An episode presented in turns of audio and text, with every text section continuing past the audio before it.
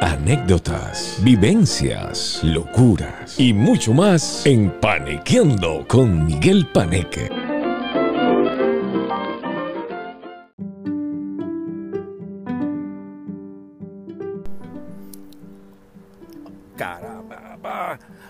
Panequeando, panequeando. Ahí empezó el carnaval de panequeando y hoy tenemos algo muy interesante. Vamos a estar hablando de glamour, Hollywood, mm, tecnología. Y para ello vamos a tener más adelante a nuestra querida Ana Mar para que nos explique un poquito esas cosas. Pero yo, siguiendo los consejos de Ana Mar, voy a empezar a contarles una anécdota personal.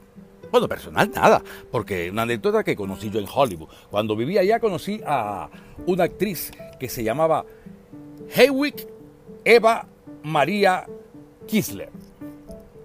Bueno, la conocí personalmente, no, pero empecé a ver una película de ella que en el 1936 revolucionó el mundo. Sí, una película austriaca, una película donde ella salió en güera y se llamaba Éxtasis y tuvo el primer orgasmo del cine. ¡Oh my god! ¡Qué caliente estaba eso para la época, caballero! ¿Y qué pasó después, niño?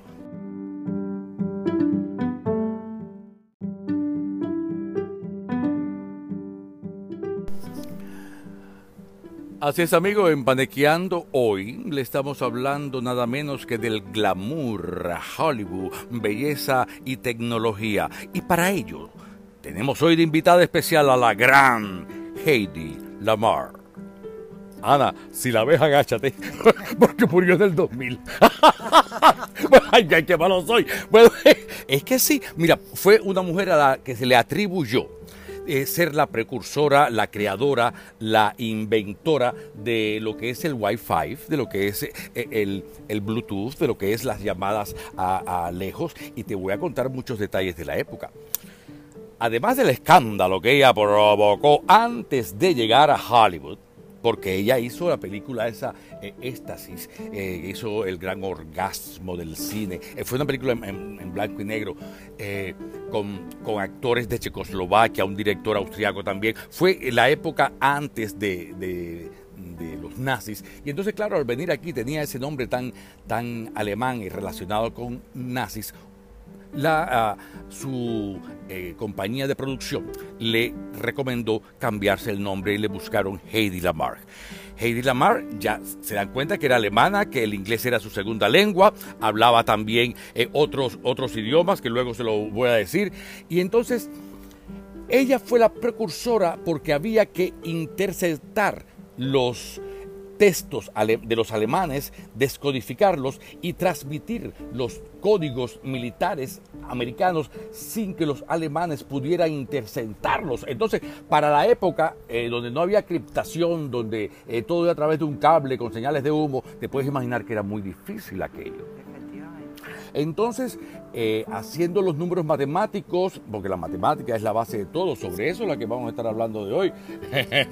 matemática, el trabajo que me costó a mí aprenderme las tablas por tu madre santa. Bueno, continuamos. Resulta que Heidi Lamar, junto con George Atlet, que era el, el músico con las que ellos estaban trabajando, utilizaron, no sé si ustedes han visto alguna vez que eh, los pianos antiguos tenían como una especie de hojas donde eh, por perforaciones y dándole vuelta a una manigueta podían eh, sonar eh, y sacar diferentes sonidos a través del aire que le estaba proporcionando la manigueta y las perforaciones que pasaban esas hojas perforadas ocasionando ese sonido que después, bueno, en esa misma época también las cajas de música y todos usaban el mismo, el mismo sentido. Pues con esos huequitos y con esos números y con las notas musicales del piano y los huequitos que salían y entraban, ella hizo el primer decodificación. ¿Qué te parece? De las señales. Y de ahí vino. Le costó mucho trabajo que le aceptaran en la NASA y le aceptaran los militares que eh, sus inventos y, y, y no, lo, no, los usaron en su momento como debía haber hecho y no le daban a ella la importancia, eh, una por mujer, otra por bella y otra por inteligente. Heidi Lamarck es en estos momentos, en mi entender, es la actriz de más proyección que ha tenido el universo, porque está ya en estos momentos, hasta en el cosmos, está, porque gracias a ella se pueden hacer todos los, viajes de intraplanetarios, se pueden hacer todas esas conexiones. Así que Heidi Lamarck es mi estrella de hoy. Muchas gracias, Heidi. Ahora, vamos en el segmento que viene, si están de acuerdo y si no, ya saben, a tener a Ana Margarita, que según ella me va a enseñar que ya eso de que eso no es nuevo. Según ella, eso es más viejo que, la UDA, que esos números están más que codificados y está desde eh, la Capilla Sistina hasta en Da Vinci y me lo va a poner de ejemplo. Bienvenida, Ana. ¿Cómo estás? Hola, Pan. Muy buenas a todos los, oyentes. Así que muy agradecida de estar aquí. Y, y nada, de tocar un tema que me gusta tanto como el que vamos a tratar. Entonces vamos a hacerlo después de esta pausita. ¿Qué tal?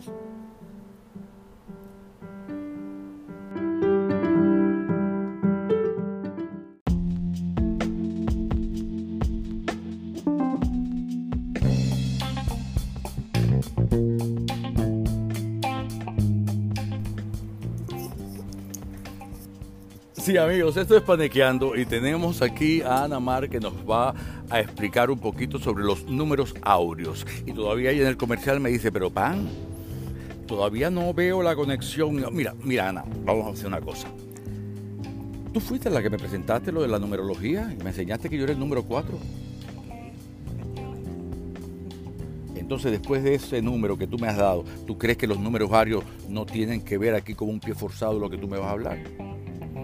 Sí, son todos números. Entonces no, no me, no me pongas nervioso. Ana me cuenta de lo, de, lo, de lo que son los números áureos, el secreto que está detrás del arte, el secreto está detrás del ojo del creador, detrás de esa formación. Y por eso es que yo te traje a Heidi Lamar, porque ella veía unos números donde nadie veía los números y, veía sonidos y veía códigos. Y digo, Ana, para mí tiene que ver con eso, tiene que ver con todo. ¿Estás de acuerdo tú o no? Sí, efectivamente. Todo que ver. A ver, em, los números como el 4, los números de toda la vida con los que sumamos y restamos, esos números se llaman números racionales. Bien, son números enteros. El tema es que ese, esos números que vienen, por ejemplo, dentro de la cultura nuestra, vienen desde la época de Aristóteles, por ejemplo ese fue el que tiraron al mar por los números. Bueno, a, un alumno de él. Ah, ese fue el primer parcero por conocimiento. Es que el tema, bueno, no sé si. por ahí está la cosa. Te cuento, por ahí va. Pero no te dejes que yo te guíe por otro lado. bueno, pues el caso es que los números irracionales, eh, en el momento en que esos números fueron descubiertos, crearon una gran conmoción porque hasta ese momento en Grecia todos los números que se conocían, todos los teoremas, todo lo que venía de Aristóteles, todo lo que venía de Pitágoras, toda esa época, traía una evolución muy significativa de el sentido de la armonía basado en la matemática y lo desarrollaron de disímiles maneras. ¿Qué pasa? Que uno de esos alumnos descubre, trabajando sobre el teorema de su maestro, que es imposible que esa diagonal que ellos trazaban en el cuadrado, que es imposible que eso sea un número entero. Y de repente empieza a hablar de un número que es un número X, y por ahí para allá. Infinito. Infinito ¿Qué significa, es decir, imagínate para todos estos pitagóricos, aristotélicos, que tenían un sentido de la armonía y de la matemática y describían un mundo estable, que todo basado en unas matemáticas exactas, donde todo tenía su correspondencia con lo divino y con lo humano. y de repente sale este concepto, basa, es decir, emanado de la propia teoría del maestro de lo armónico,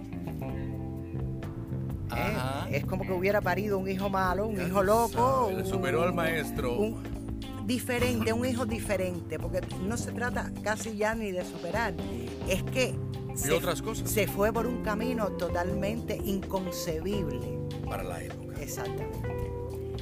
Pues este hombre, pues sus coterráneos se cuentan que por un lado le hicieron una tumba simbólica como si se hubiera muerto, es decir, Oh, antes que se exiliado, muriera. exiliado, Eh, exiliado del equipo, Ajá. tumba simbólica con su Uh. nombre. O es Y por- censura dura. Exacto. Y cuenta la- otras leyendas cuentan que lo arrojaron por la borda en, en un fue el que viaje. yo oí.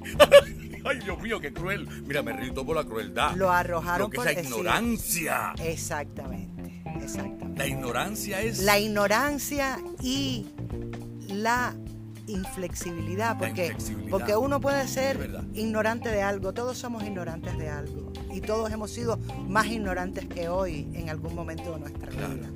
Bien, entonces la ignorancia sí es un problema hasta cierto punto, pero luego hay una actitud que es la flexibilidad, la apertura a los cambios, la apertura a que te entre un elemento dentro de tu construcción mental que te echa por tierra todo. Pero es así como avanza justamente la humanidad. La humanidad avanza en una mezcla entre conservar el molde de lo que se ha conseguido y el ser capaz de romper el molde para evolucionar. Y ahí es donde entra nuestro número irracional, que es el número de la espiral áurea, la espiral evolutiva, la espiral, ese, símbolo que significa que las cosas evolucionan, siempre retomando lo anterior, pero entrando en una etapa nueva a partir de incorporar elementos nuevos o rupturas dentro del canon. Entonces, este número es el número áureo, es 1,618 y por ahí para allá infinito. Se han calculado no sé cuántas cantidades de números, pero es un número que no termina nunca. Número cuántico, podríamos decir ya.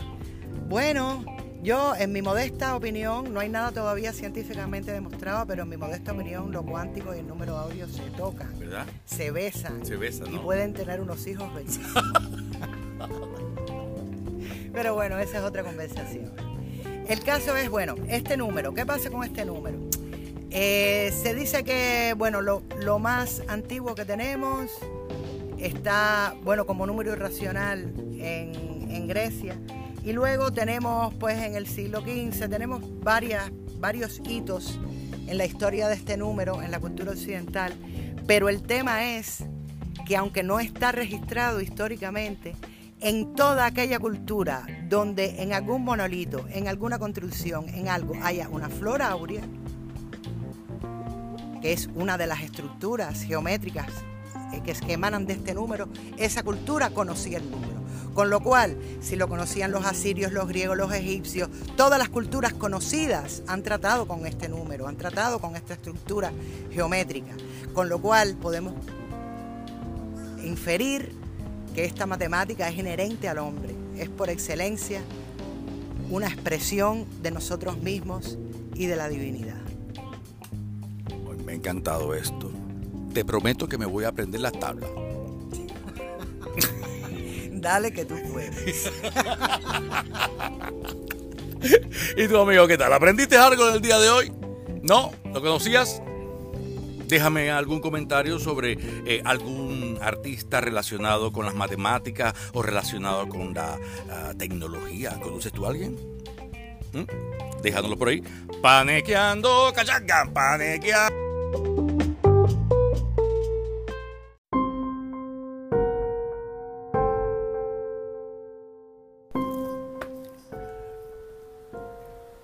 Mar. ¡Hola, tío!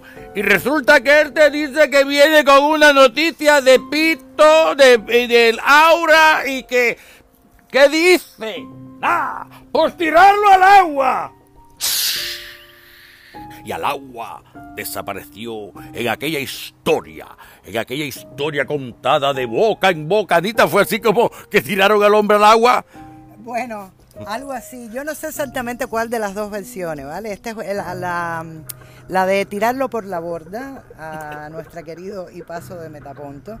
Eh, es una de las versiones. La otra versión es que le construyeron una tumba simbólica y lo exiliaron. Yo no sé cuál de las dos era cierta. En cualquier caso, eh, nos queda claro que la inflexibilidad, el cerrarse a, a- a la creación de algo nuevo, le puede costar la vida a gente valiosa y nos puede costar a nosotros el perder un tesoro y algo que pueda ser realmente evolutivo para todos. No sigas hablando porque yo no me quiero morir ahora. No, para no, no va a pasar nada, no, no vamos a decir ningún secreto. ¿Qué número tú dices secreto? ¿Qué secreto? Vale que no lo digas un secreto, un número que está secreto y secreto. ¿Qué, es que, estás hablando, Ana? A ver, es que este número se mantuvo como un número secreto para los iniciados durante muchísimos años en la antigüedad. ¿Pero qué es iniciado? ¿Algo los que se iniciaban en el cuerpo de conocimiento universal, que está en todas las culturas también, la esencia está en todas. Entonces, todos aquellos que se iniciaban en ese conocimiento, se les entregaba el conocimiento de este número. ¿Me puedes decir, por favor, de qué se trata? El número áureo, 1,618. Sí, a ver, eh, para investigar el número áureo hay muchas referencias que se pueden consultar. Bien, eh, digamos que se cuenta que de los primeros estudios que se hicieron están los de Euclides. Puedes consultar a Euclides para, ver las primeras apariciones. Y luego, pues a lo largo de la historia, eh, vemos que grandes pensadores en distintos lugares del mundo, pues también hicieron su aporte. Eh, ahí tenemos, por ejemplo, mm,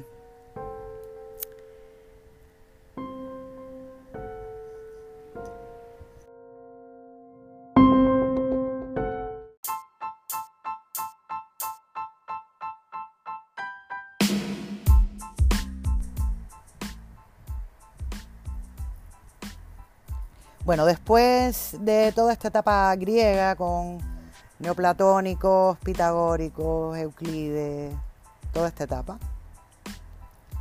Tenemos otra pista en la Edad Moderna, en 1509, con Luca Pacioli, que fue un matemático y teólogo, italiano, que publicó La Divina Proporción, donde plantea las razones por las que estima apropiado considerar divino a este número de oro, el número áureo.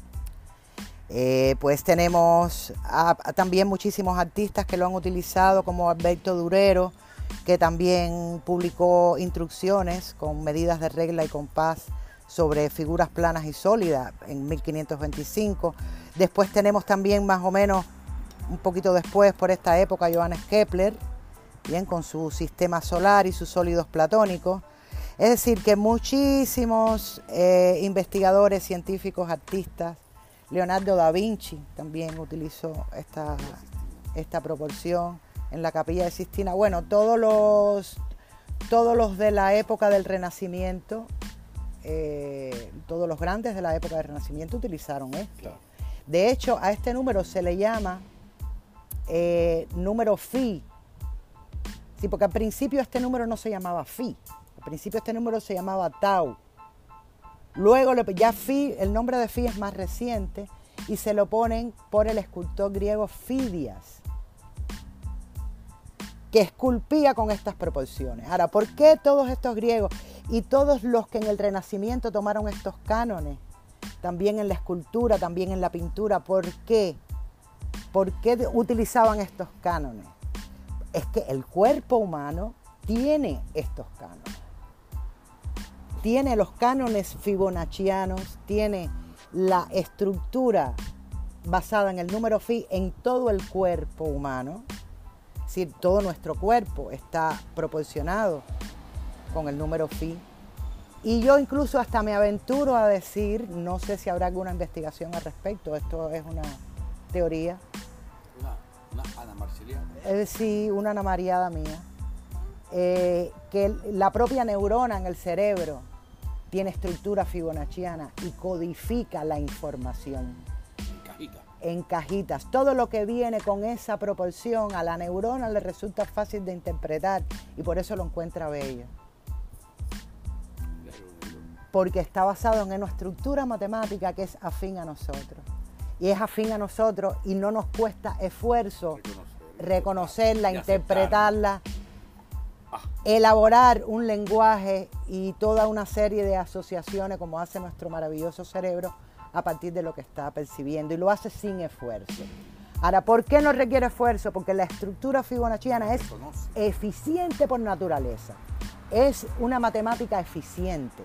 Por ejemplo, las plantas, cuando le salen las hojas, le salen en proporción utilizando el número phi y en números de la serie de Fibonacci, que no hemos hablado de Fibonacci, que bueno, desarrolló también muchísima, muchísima teoría y práctica al respecto criando conejos. Él se dio cuenta, por ejemplo, que los conejos, cuando uno criaba conejos, nacían en una proporción numérica específica.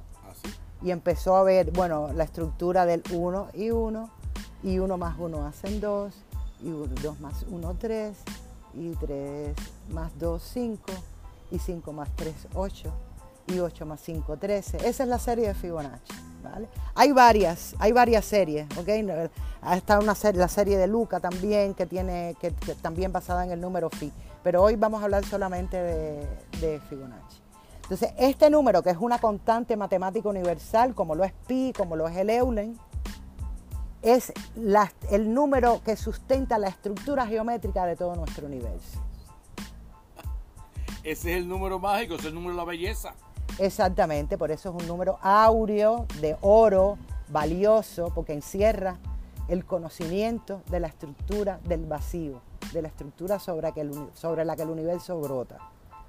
Ay, Anita, como tú sabes, cuando yo sea grande quiero ser como tú. y yo como tú, cariño. un beso. Un besito. Linda. Esto es un amor áureo. Gracias, mi amor. Entonces, eh, ¿ya con eso crees que cerramos ese capítulo? Sí, por ahora para abrir curiosidad, porque esto, esto como el número phi es infinito, no para uno de hablar sobre esto, hay millones de cosas que se tocan. Sí, yo creo que después de esto me has despertado hablar en el próximo capítulo sobre eh, la, ¿cómo se la estrella, ¿cómo se llama el hombre? Ah, el hombre de Vitruvio. Eso, ¿qué te parece al próximo? Sí, podemos el hablar. El hombre de Vitruvio. Vamos, hablemos del hombre de Vitruvio. Porque todo tiene que ver, es esto mismo con Claro, todo, todo está conectado. capítulo X. ¿Qué tiene que ver el hombre de Vitruvio con la piña? Así mismo. Y las notas musicales. Pero, ¿dónde está el Vitruvio del hombre? Bueno, mejor, mejor me lo dices mañana. No, no, ahora no me lo digas. Déjamelo en, secreto. Para la próxima aventura. Oye, tremendo Vitruvio. Dale, chicos, vamos por ahí buscando el hombre Vitruvio. Mientras nosotros le damos las gracias a Ana y a ustedes, por favor, si saben de alguna otra eh, artistada por ahí relacionada con los números, ah, coméntenmelo. Eh, a ver, por ahí hacemos alguna otra investigación. ¡Chao!